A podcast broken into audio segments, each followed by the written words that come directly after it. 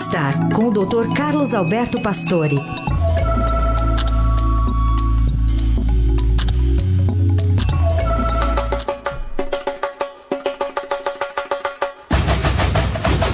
Hoje até o Dr. Pastore está no clima do carnaval e te ajuda a curtir o Alalaô nestes dias.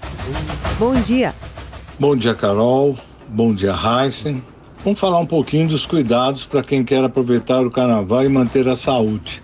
O primeiro item é hidratação. Com esse calor, tomar água durante as atividades e prestar atenção se ficar com a boca muito seca, sonolento, muito cansado, tontura, pode estar realmente ficando desidratado.